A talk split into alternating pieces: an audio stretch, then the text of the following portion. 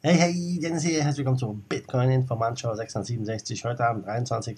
Juli. Wir sprechen über BACT, die Bitcoin Futures. Endlich geht die Testphase an den Start. Justin Sun und das Lunch mit Warren Buffett und über ein Blockchain-Konsortium, das einen Identitätsstandard für Fahrzeuge präsentiert. Sehr spannend. Wir beginnen mit dem Preis. Ja, und wir sind weiter gefallen. Wir stehen zwar noch über die 10.000, aber aktuell nur noch bei 10.212. Wir haben jetzt Viertel nach sechs am Morgen. Wird bestimmt ein spannender Tag. Viele glauben, ja, dass wir jetzt doch nochmal runterfallen auf sogar ja, Richtung 8.000, 8.500. Und ja, es wird auf jeden Fall spannend. Ich persönlich könnte mir es auch gut vorstellen. Ich habe so ein bisschen im Gefühl, im Urin, ja, dass die Altcoins vielleicht doch jetzt nochmal ähm, ja, diese Chance nutzen können, wo der Bitcoin dann ja ein bisschen runtergeht, ein bisschen konsolidiert. Ja, äh, ich würde mich freuen, wenn wieder Bewegung reinkommt in die Altcoins. Und äh, ja, mal gucken, was diese Woche noch so bringt. Gucken wir rüber zu Backt. Backt, das war das Wort. Ja, wenn Backt an den Start geht, dann geht der Bullrun los, alles explodiert und ja, immer wurde, ja, die, wurden die Institutionellen vorgeschoben für den nächsten Bullrun und jetzt langsam ist es soweit. Gestern ist der erste Testlauf an den Start gegangen und ja, mit Futures, ihr alle wisst es, kann man Bitcoin äh, hebeln, ja, dann kann man wetten darauf, dass der Kurs fällt oder steigt, also in beide Richtungen. Sehr, sehr interessant. Bei den meisten handelt es sich halt um Derivate und ja, da sind keine richtigen Bitcoins hinterlegt. Das ist bei BACT anders. Dort werden Bitcoins als Collateral hinterlegt und deswegen erhofft sich die Community, dass das ja einiges an positiven äh, ja, News auch mit sich bringt und positiven Kursbewegungen natürlich. Und ja, ich bin mal gespannt. Und viele institutionelle Investoren haben natürlich Interesse an der Branche, gerade wenn es um so Themen geht wie Verwahrung, Konformität, Zahlungen, Sicherheit und so weiter und so fort. Ja, da äh, will BAC natürlich mit Punkten und vor allem auch durch die physisch hinterlegten, ich sag mal physisch immer in Anführungsstrichen hinterlegten Bitcoin ähm, besser aufgestellt sein und sich vom Markt natürlich absetzen. Ja, ich bin gespannt, wie das jetzt ankommt, wie lange die Testphase geht. Es wird ja schon lange drüber geredet. Die wollen auf jeden Fall noch dieses Jahr an den Start gehen und ähm, ja, dann können wir, glaube ich, davon ausgehen, äh, dass sich da einiges tut. Ein genaues Datum gibt es natürlich noch nicht aber wir alle wissen es ja, dass äh, Futures auch ein Vehikel zur Unterdrückung und zur Preismanipulation sein können. Vielleicht die, die das ein bisschen enger verfolgt haben, letztes Jahr, äh, letztes Jahr ist gut, 2017 äh, beim Hoch, wo wir knapp bei 20.000 Dollar waren, da sind ganz zufällig auch die Bitcoin Futures der CME und CBO an den Start gegangen. Ja, und dann ist der Preis erstmal schön nach unten gegangen. Äh, ob da jetzt wirklich eine Korrelation besteht, das werden wir sehen. Aber viele glauben, dass es so ist. Kommen wir zum zweiten Thema. Justin Sun, der CEO und Founder von Tron, hat ja Furore gemacht mit seinem Gebot. Jedes Jahr macht John, äh John, jedes Jahr macht Warren Buffett einen Charity Lunch wo jemand ja einen Betrag auf eBay bieten kann und äh, dieses Geld wird dann gespendet. Diesmal hat der CEO von Tron gewonnen, Justin Sun, mit einem Höchstgebot, wir alle wissen es, über viereinhalb Millionen Dollar hat er hingelegt. Das höchste Gebot in der Geschichte der, äh, dieses Events in den letzten 20 Jahren. Und ja, hat schon einige interessante Leute eingeladen. Jeremy Allaire von, äh, der, von Circle, der CEO. Dann haben wir Charlie Lee und ein paar andere aus der Kryptoszene noch, ein paar interessante Leute. Äh, sehr interessant. Er hat keinen einzigen Bitcoin-Maximalisten eingeladen, sondern alles Leute von Altcoins und so weiter. Das müsst ihr euch mal vorstellen. Dann sitzt da Warren Buffett, der alte Mann, und hört von allen Leuten rundherum sich irgendwelche äh, Coins, ja, Tron der beste Coin oder äh, Litecoin, das ist die Zukunft. Ja. ich glaube nicht, dass es so ablaufen wird, ja.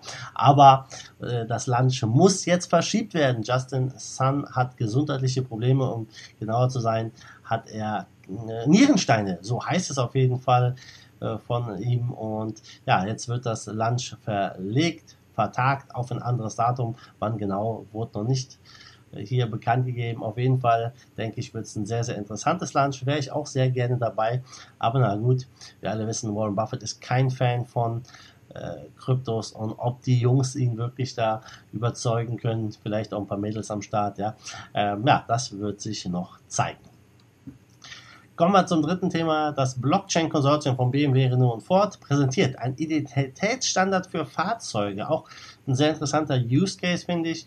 Und äh, das ist ein, ja, ähm, wurde von Mobi entwickelt und die haben jetzt äh, vor ein paar Tagen in der Pressemitteilung bekannt gegeben, diesen VID-Standard auf einem, ähm, zu, äh, diesen VID-Standard haben sie präsentiert auf einem Blockchain-Identifikationssystem.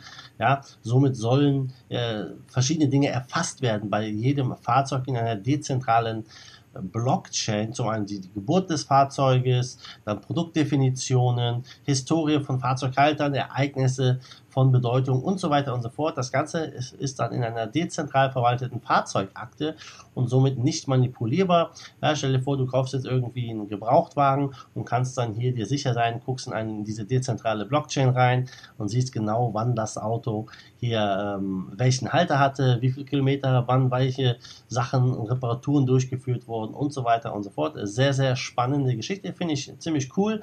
Ja, gerade beim Gebrauchtwagenkauf weiß man nie wirklich, stimmt das alles, was da drin ist oder nicht.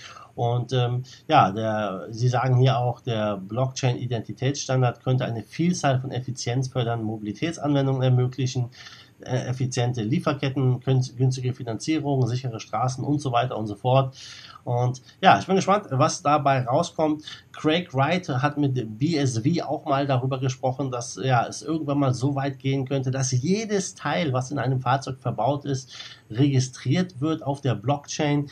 Ja, er hat auch gesagt, zum Beispiel wird eine Schraube ausgetauscht und das wäre dann auf der Blockchain zum Beispiel verwaltet und man würde genau sehen, am so und so vielten wurde diese Schraube an dieser Stelle ausgetauscht, sodass man genau jedes einzelne Teil nachvollziehen könnte, ob das wirklich mal Realität wird, ob das überhaupt Sinn macht, ja, das ist eine andere Frage. Aber ich finde es auf jeden Fall sehr spannend, was hier ähm, ja, so am Start ist. Diese Mobi-Gruppe, diese wird Arbeitsgruppe von Mobi, die wird von der Renault-Gruppe und von Ford geleitet und durch andere verschiedene Partner unterstützt, wie zum Beispiel BMW, Consensus, Honda, Hyperledger, IBM und von IOTA. Und ja, mal sehen, was dabei rauskommt. Frag mal an dich, was hältst du von einer dezentralen Blockchain für ja, Fahrzeuge und die ganzen Sachen, die man ja in so einem Fahrzeug im Laufe des Fahrzeuglebens durchführt. Das, macht das Sinn, sowas auf der Blockchain zu speichern oder nicht? Schreib mir das mal in die Kommentare. Gucken wir zum Schluss auf Marktgeschehen bei 280 Milliarden Marktkapitalisierung, Tradingvolumen 53 Milliarden, Bitcoin Dominance ist 65,1 Prozent.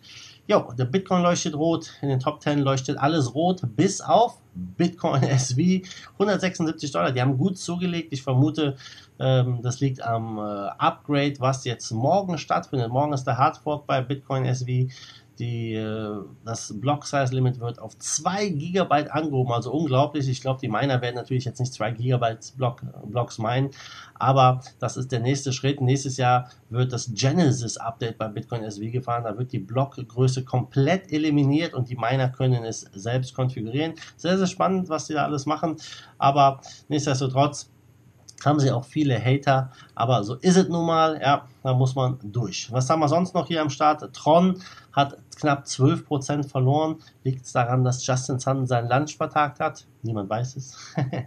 aber sonst, ja, ist mehr oder weniger alles rot heute zum Start in den Tag. Nichtsdestotrotz gibt es einen Top-Gewinner wieder in den Top 100. Das ist Crypto.com Chain mit knapp 28% Kursplus. Top-Verlierer ist ABBC Coin mit 12% Minus, also auch für die Trader wieder einiges dabei.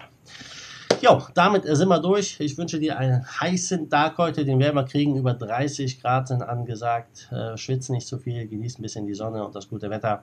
Und wir sehen uns am Morgen wieder in alter Frische. Bis dahin, wie immer. Ach nee, bevor ich sage, wie immer, ja. Gib mir erstmal ein Like. Lass mir mal ein Like da, gib mir einen Thumbs up, wenn es dir gefallen hat, natürlich nur. Dann sehen wir uns morgen. Du weißt Bescheid. Macht gut, schwenkt die Hut.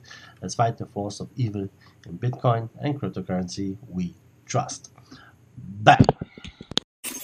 Give us a Bitcoin to save